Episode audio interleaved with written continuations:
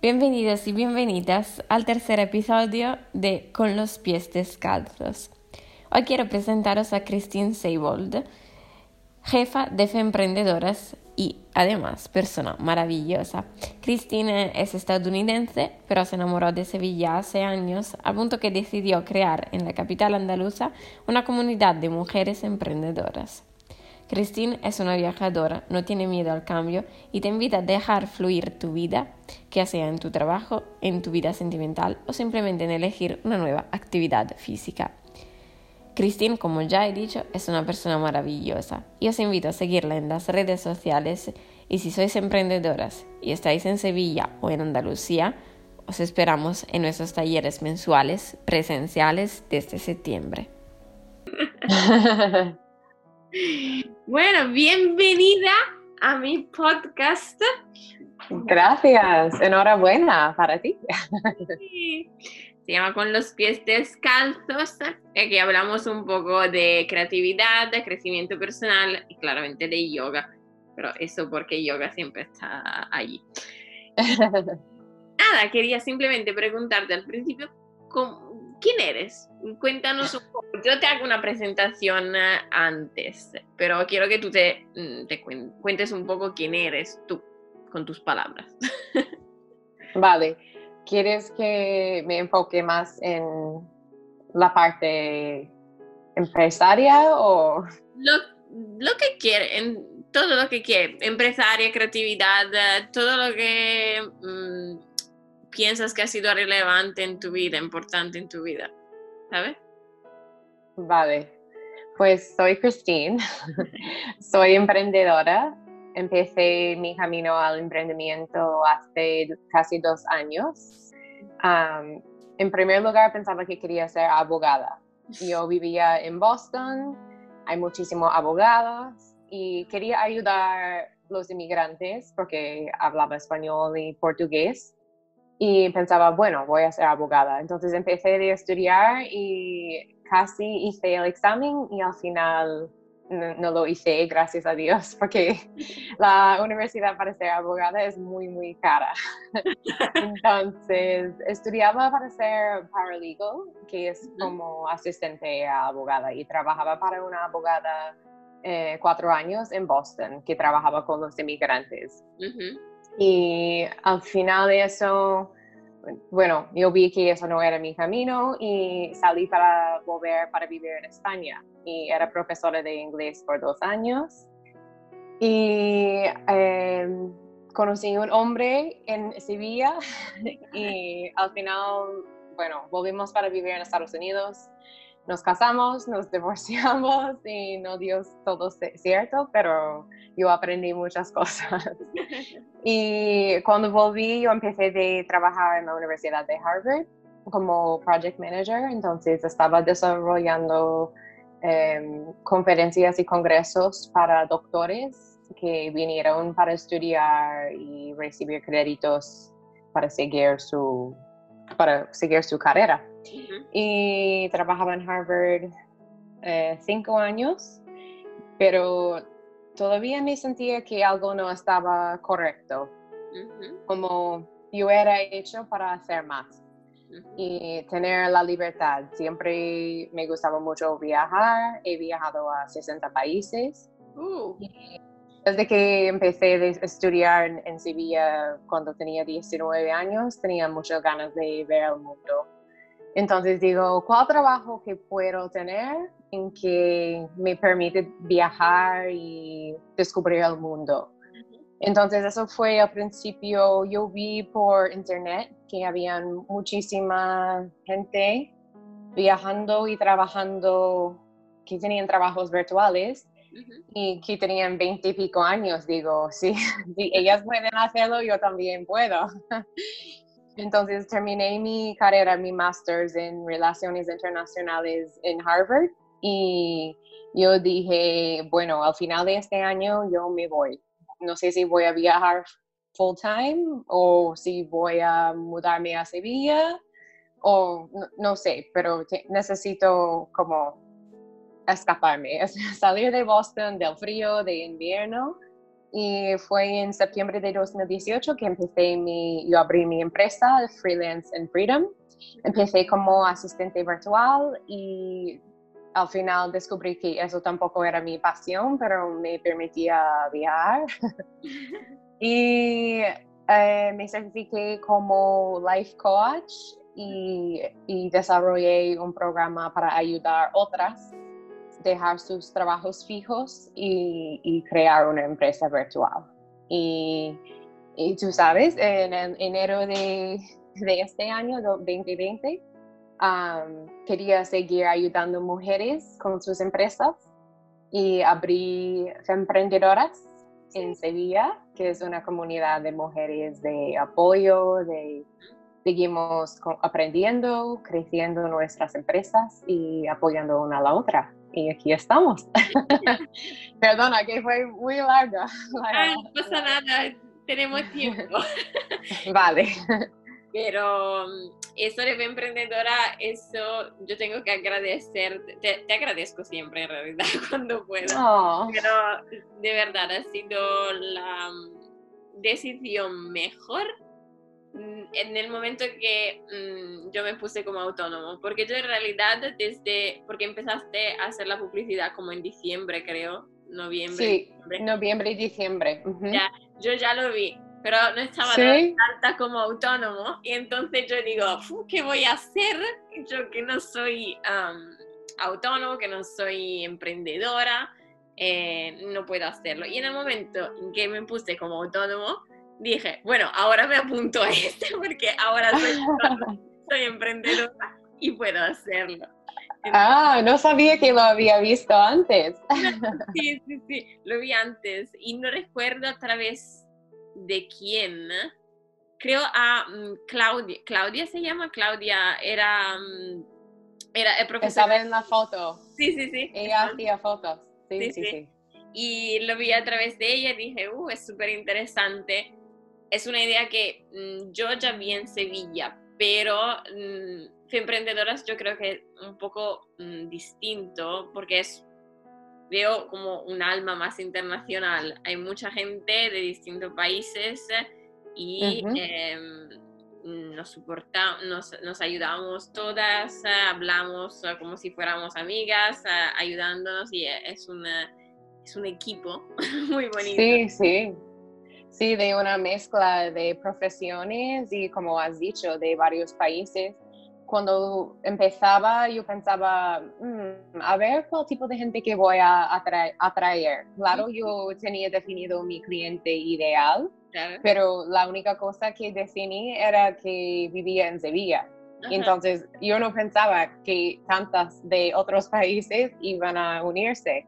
Pero claro, como soy también fuera de Sevilla, tiene sentido que tiene esa atracción.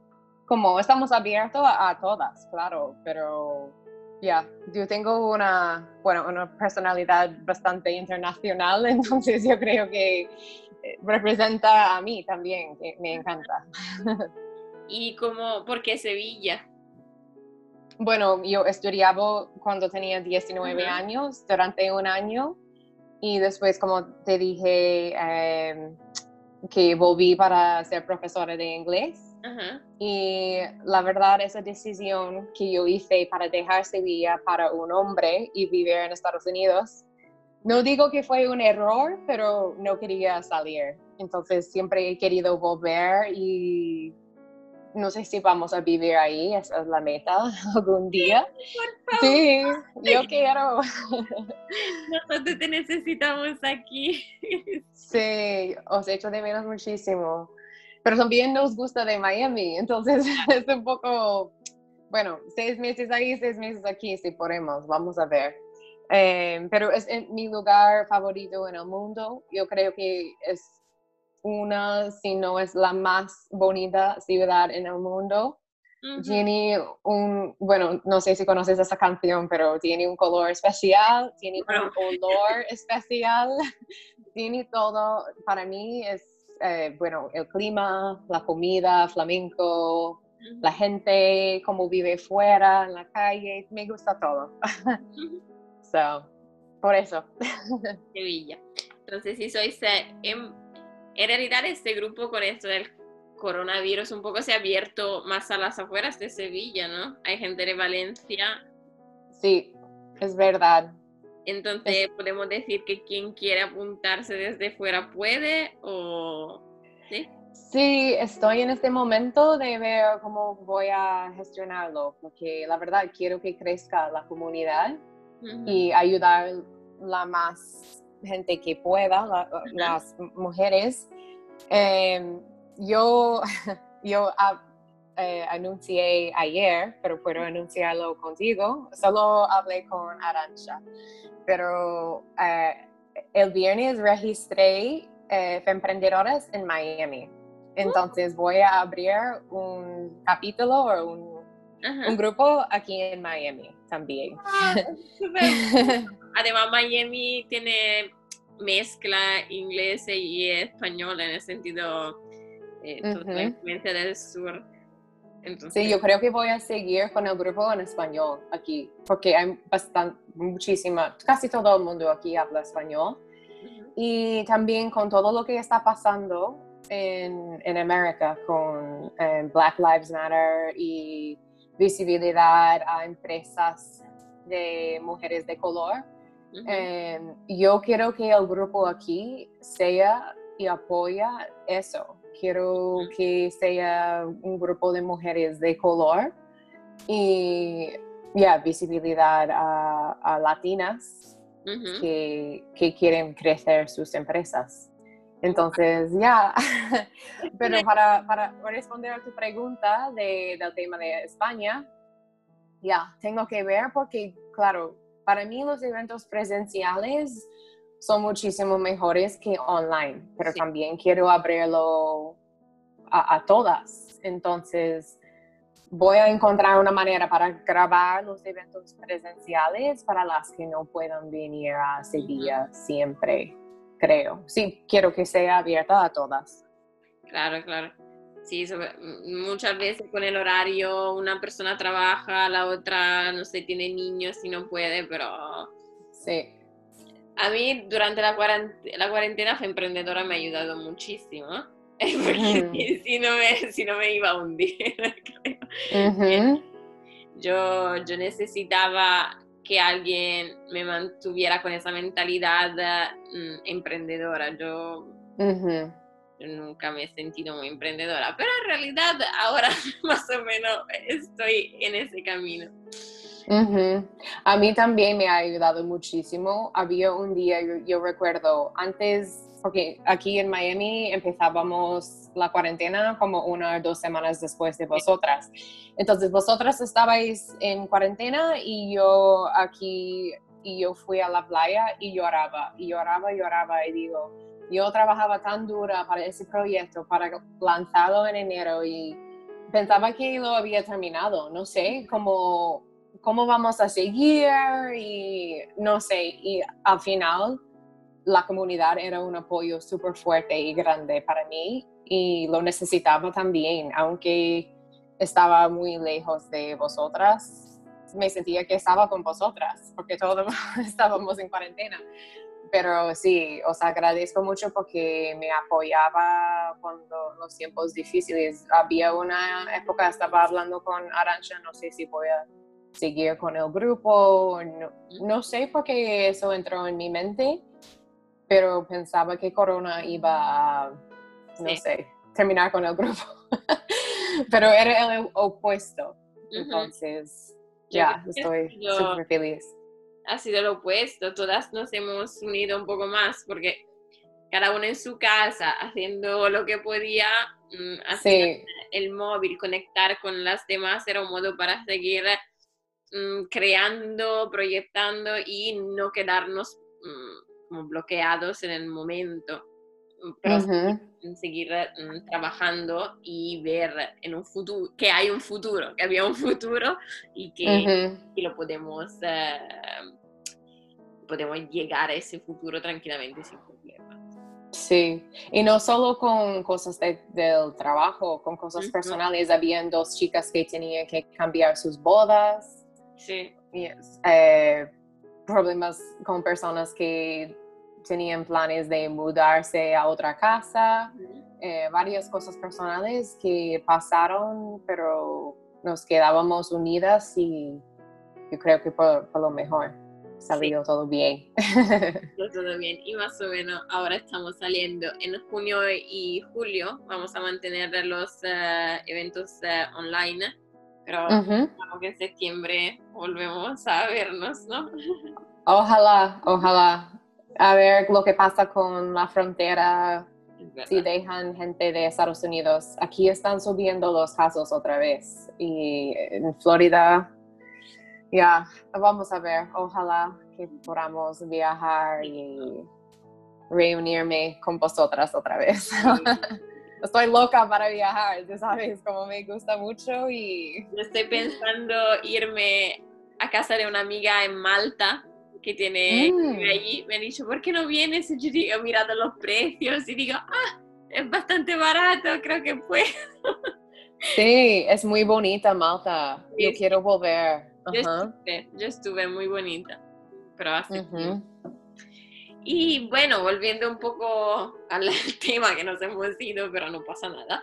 Eh, escuchando tu historia, tú contabas que has cambiado mm, tu vida muchas veces, en el sentido en España, en Estados Unidos, después el trabajo también. Y para ti esos cambios han sido mm, como algo que veías con miedo o que necesitaba. Yo soy una persona que me aburra de hacer la misma cosa siempre. Entonces, yo me he mudado, yo ni sé tantas cuántas veces yo estoy, creo que vamos a mudarnos otra vez en agosto o septiembre. hemos vivido en Miami eh, casi dos años, en septiembre va a ser dos años y eso va a ser la tercera casa. es, es, que mm, me aburra de, de la, las mismas cosas. Entonces, la rutina. Yo a veces tenía miedo dependiendo en la cosa lo que pasaba, pero yo soy una persona que escucho mucho, mucho a mi intuición y yo hago mis decisiones mucho en, este sentimiento de intuición. Entonces, si yo me siento bien, que es la cosa correcta, yo lo hago y lo hago sin miedo, porque yo creo que siempre pienso mm, qué es el peor, la peor situación que puede pasar. Y normalmente no es tan malo. y digo, vale, entonces vamos. entonces, que tener miedo. Que Sí, yo soy una persona que vivo de la mentalidad que solo hay una vida y que debes disfrutarla y nunca sabes lo que va a pasar. Mm, yo tenía algunas eh, cosas en mi vida serias que me han pasado y casi moría y desde entonces yo vivo con esa mentalidad de la vida es una y aquí en Estados Unidos decimos YOLO, como you, only live once. entonces, ¿para qué tener miedo? Eso es mi, mi pensamiento. Un pensamiento muy bonito que yo comparto plenamente. Yo veo eso en ti también. al final yo veo mucha gente que está como asustada eh, de no controlar lo que pasará. Creo que ese es el miedo de no, no saber, pero al final yo soy como mm, tú, mm, a mí me aburre la rutina, mm, si puedo cambiar algo, aunque sea algo pequeño, lo hago porque si no me vuelvo loca. Entonces, perfectamente. ¿Y tú te consideras una persona creativa? Antes no, ahora como soy emprendedora, tengo que ser creativa y no soy creativa en el sentido de yo sé cómo dibujar bien o pintar bien, pero en mis proyectos, en mis pensamientos, yo creo que sí, Claro. Antes, antes no, pero estoy abriendo la idea que soy una persona creativa de otras formas. Claro, es que mm, creo que desde niños nos dicen, eh, hay esta idea que eres creativo, eres artista solo si mm, sabes dibujar. Pero mm. en realidad yo lo he entendido creciendo, yo también nunca me, he pensado que era una persona creativa, pero em, creciendo entiendes que... Em, esa creatividad creo que te, está conectada con esa mm, con ese eh, deseo de eh, cambiar creo que la creatividad y ese deseo estén conectados y yo hablando con mucha gente que es creativa y que ha subido cambios en su vida noto ese eh, pensamientos pensamiento de mm, no tener miedo al, al, cambio, de como si la creatividad en algún modo nos reprogramara el cerebro en ser eh, más, eh, no sé cómo se dice, más eh, como, se viene como decirlo, más, me, viene me sale la palabra en italiano, maldición. malcabile, como, como más fácil de, transformar las ideas. Es más, ha sido difícil traducir Yo sí entiendo. Una italiana y una estadounidense hablando en español. y el, el yoga, ¿qué, ¿qué tal en tu vida? Porque al final yo sé que tú practicas yoga. Sí, empecé hace no sé cuántos años, ya por lo menos 10 años, pero siempre yo empezaba y tomaba descanso y volvía y ya. Y como te he dicho, gracias a ti, yo he vuelto durante la cuarentena. Eh, lo que pasa es que la semana pasada yo fui para hacer una clase de baile y me, me dañé la espalda. Entonces, esa semana, esos 10 días, em, los últimos 10 días no estoy haciendo nada porque estoy como descansando, pero está mejorando ahora. Eh, la primera salta yo creo que es de sentar y trabajar tanto en casa y salir para hacer algo más con más fuerza y ya. pero ya, sí, el yoga para mí es súper importante para encontrar el camino eh, dentro de mí, pero también a veces si estoy confundida o mm, no sé, me ha ayudado muchísimo con la respiración y mi yoga preferida es eh, vinyasa y en, Boston lo hacíamos uh, vinyasa caliente, como en el salón muy caliente. y ahora en Miami solo tenemos que salir y hacer yoga afuera y es caliente. Yo, empecé con eh, ese vinyasa hot eh, en, en, Estados Unidos porque es muy de moda y hay muchos centros que tienen, sobre todo en el norte del país, creo. Sí. Yo vivía en Madison, que había mucho frío. sí. Yo en, invierno entraba en esa sala de, con 40 grados y para mí era la gloria porque madre mía qué frío que hacía afuera. Sí, sí, yo te entiendo. Entonces el yoga, el yoga al final nos ayuda un poco a, a tú piensas que te ha ayudado un poco a crecer, has dicho que ha sido un camino de autoconocimiento. Mm, para creer, para creer eh, en mí, en yo misma, no sé, en mí misma, em, en creer que soy capaz de llegar a mis sueños, me hacía más fuerte, eh, no solo en mi cuerpo, pero en mi mente. Em, cuando, cuando haces la posición de, no sé, de, camello o de, em, no sé en español, puente, bridge, bridge, em, no sé, que, sale esa emoción y los sentimientos fuerte y no sé, me da ese sentido que sí, yo puedo, que yo puedo hacer cualquier cosa que quiero. Entonces me, ha ayudado en, ese sentido. ¿Te ha ayudado también con emprendedoras a crear nuevas ideas? Hmm. bueno, la verdad es que yo tengo una amiga aquí de, que hace, no sé en español, breathwork. Sí, trabajo de respiración. Sí, pero la respiración fuerte. Em, es eh, muy controlado, pero muy fuerte. Y te lleva, es como hipnosis. Mm. Hipnosis.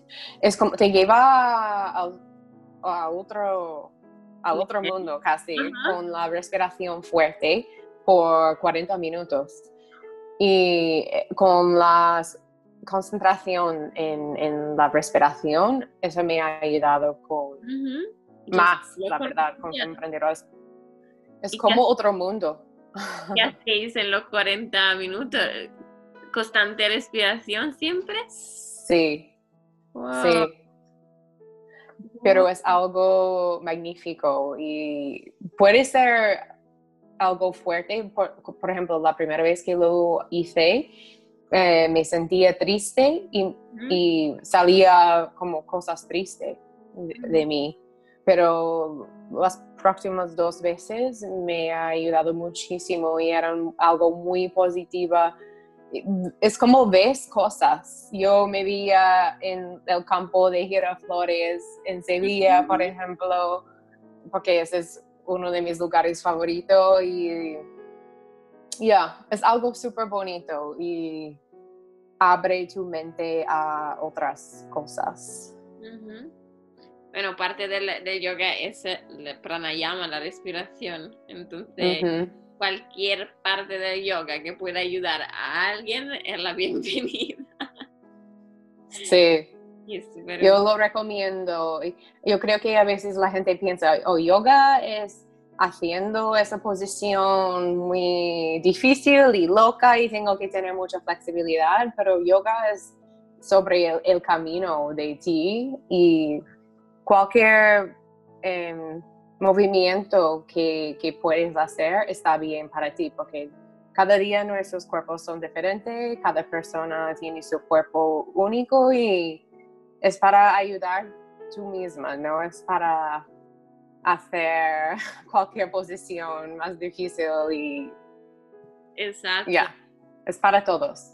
Yo en mis clases, al principio, tengo que admitir que yo quería poner siempre posiciones complejas para ver un poco, para um, challenge, como, para ver que el, el, alumno podía intentar hacer cosas nuevas, pero en los últimos meses he entendido que al final las posiciones mejores, es mejor trabajar en la base, en las posiciones eh, mm, más comunes y más tranquilas, hacer esto muy bien y después despacito subir hacia arriba, que no hace falta llegar directamente a el pino, por ejemplo, o lo que sea. Son posiciones muy difíciles que muchas veces que se confunden con la gimnasia. Muchas veces hay mucho mm, yogi en Instagram que en realidad son mucho más, eh, mm, hacen mucho más parte de la gimnasia que del mundo del yoga. Y es un concepto que mm, necesitamos trabajar, que yo necesito trabajar porque yo llegaba de una mentalidad de yoga físico y ahora estoy poco a poco entrando en el yoga más espiritual. Pero claramente cada uno tiene su percurso, tiene su cuerpo, tiene sus habilidades, sus limitaciones también, porque cada uno tiene su cuerpo. Entonces, es, eh, es eso, encontrar eh, tu clave, tu, la cosa que te ayuda del yoga, porque hay muchísimas opciones, hay, muchas, eh, sobre todo ahí en Estados Unidos, hay, hay como mm, tipos de yoga que aparecen como de la nada. No sé, algunas veces, alguna vez me quedo ahí y digo, pero ese, ese tipo de yoga yo no lo conocía cuando ha salido. Siempre están inventando cosas nuevas. Como ahora está de moda el rocket yoga, pero yo eso nunca lo había escuchado. O- Oh, a mí tampoco. no, ¿no? Es que creo ¿Qué que es? es como viñasa, pero mucho más eh, físico, ¿sabes? Ah, Creo, me Ujú. imagino. Eh, tengo, que, tengo que verlo. Yo estoy, me estoy quedando con mi vinyasa y mi yin. tengo que. sí. cosa. Pero mm, sí, hay muchas opciones. ¿Y qué dirías a las personas que aún tienen miedo a mm, ir a una clase de yoga o a probar con el yoga? Hazlo. Esa es mi respuesta a todo. Pruébalo, nunca sabes. Puede ser algo que te guste o puede ser algo que lo odia, pero no sabes si no lo pruebas. Exactamente, verdad, verdad. Y eso con la vida también. Si estás ahí, ahí, entre una decisión y otra, mm, mira para la que- te pueda abrir, mm, no sé, la que te anima un poco más, ¿sabes? Sí, nunca te vas a gustar todo, Exacto. pero sí puede ser que te gusta y si no lo pruebas nunca vas a saber y puede ser algo que te ayude también. Y nunca sabes. Yo digo, haz- hazlo to- todo en, en un- por lo menos una vez. Exacto. Y eso es el, eh, es el mote. Es el eh, se dice. Este, este, el podcast de hoy tendrá errores de gramáticas por mi parte. No, por mi parte también, claro. Dos personas que tienen español como segunda lengua,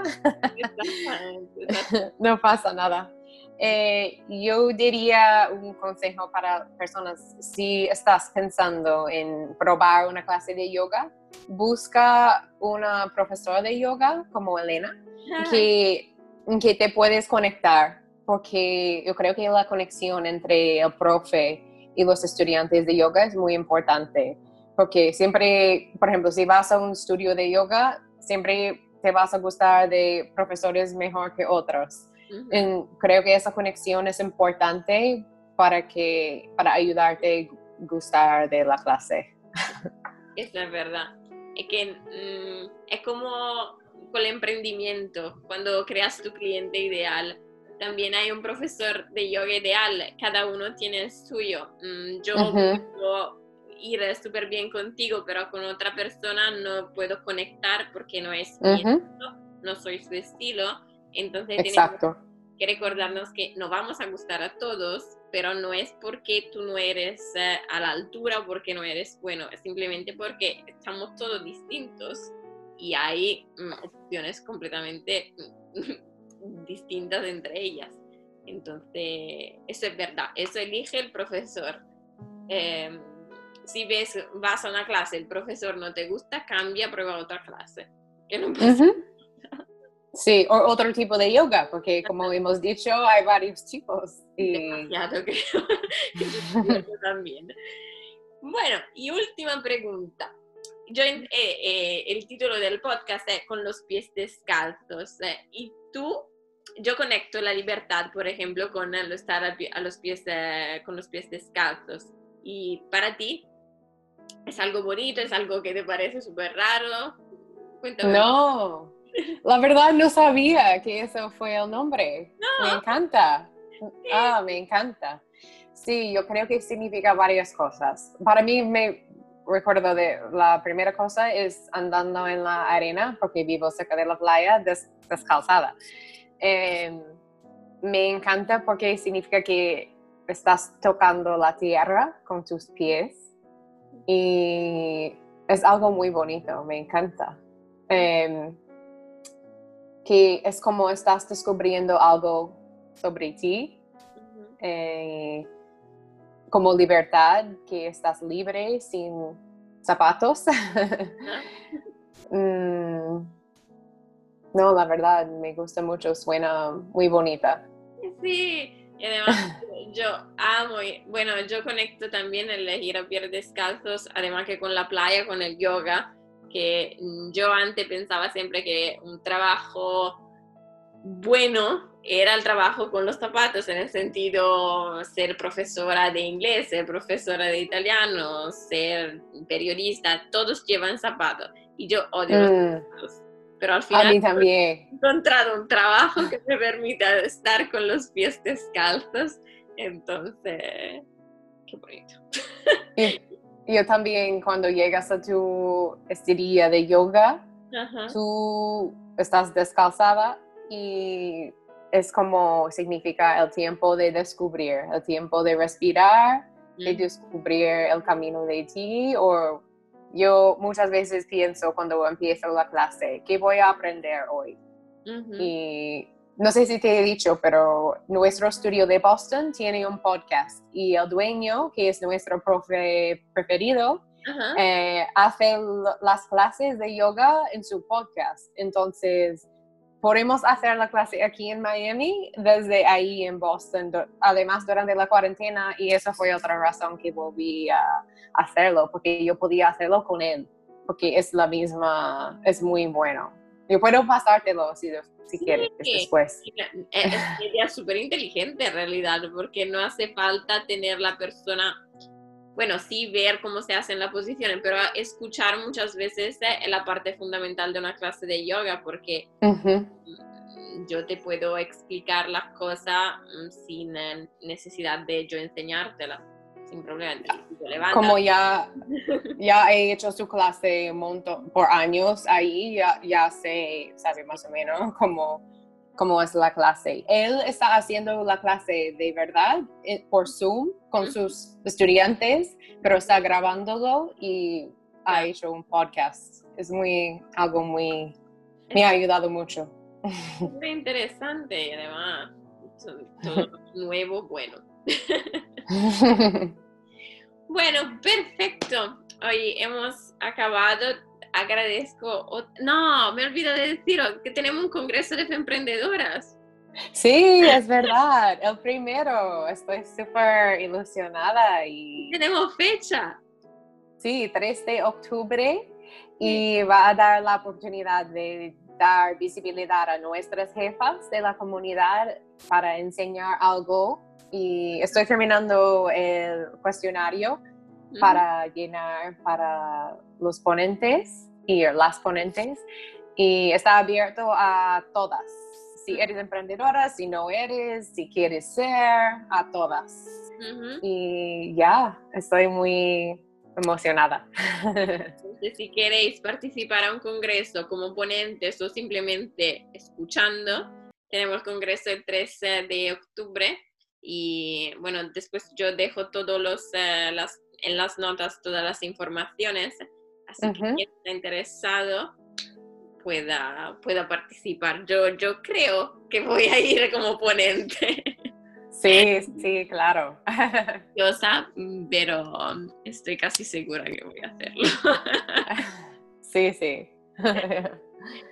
Bueno, ahora de verdad, muchas gracias eh, por, eh, por, estar aquí conmigo, por compartir eh, tu historia y tus ideas, tus pensamientos. Y bueno, espero ¿no? que nos veamos pronto físicamente. Sí, no, muchas gracias a ti y ya, espero que pueda estar en Sevilla pronto. pronto. Bueno, muchas gracias y... A ti. Buenas tardes. Con los pies descalzos te necesita más de cuanto tú necesitas él. Si tú tienes una historia que quieres que sea contada en la próxima temporada, envíame un email a mi correo elena.locatelli23.gmail.com y podremos hablar juntas de tu viaje. Muchas gracias por estar aquí conmigo y con Cristina. Te espero la semana que viene con la cuarta entrevistada.